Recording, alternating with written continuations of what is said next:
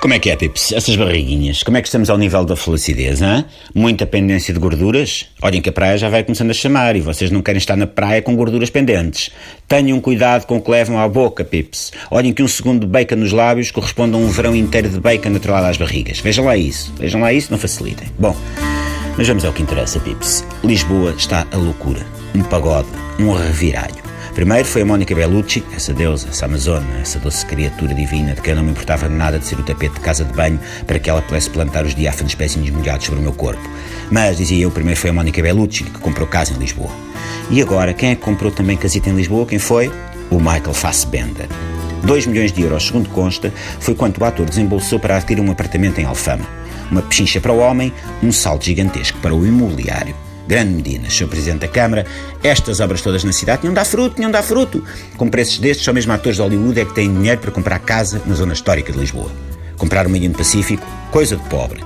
Quem tem dinheiro para gastar, é em Lisboa que vem gastá-lo, e assim é que é bonito. Nesta cidade alfacinha, os preços das casas estão tão altos que até uma dispensa é maior símbolo de status do que uma idiota nos trópicos. Vão vir cá parar todos, os ricos e famosos, ao ponto de deixar de ser notícia. Notícia digna de abertura do telejornal há de ser cidadão português da classe média conseguiu comprar casa em Lisboa. Isso é que vai ser daquelas coisas que as pessoas até vão ficar malucas. Como é que é possível? Com estes preços, Lisboa ainda é habitada? Já não é só um aglomerado de hotéis e casas de férias dos atores famosos? Não pode, não me acredito. Isto só podem ser fake news. Onde vir perca a todos todos com casas de férias em Alfama e na Moraria e no Príncipe Real e no Chiado e na Baixa. Tudo lugares que deixaram de ser habitáveis porque não têm a chamada nota preta para desembolsar. Estão a ver aquela promessa da Assunção Cristas de fazer não sei quantas estações de metropolitano assim à tripa forra? O nome das estações fica já resolvido. Uma das novas estações pode chamar-se Bellucci, outra pode chamar-se Fassbender e assim por diante. O Benicio del Toro também cá calhará, dizem alguns.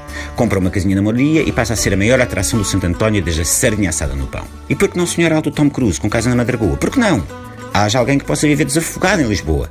Malta estrangeira e famosa e admirada, que para os bolsos do Tuga comum é que já vai ser muito complicado. Lisboa é trendy, está na moda, é a cidade mais não sei quê, número um no top 10 das cidades mais não sei quantos e caminha a passos largos para ser ao nível das habitações a mais cara. Venham Beluccis e faço benders, que nem só de hotéis e Airbnbs pode viver a tradição. Lisboa é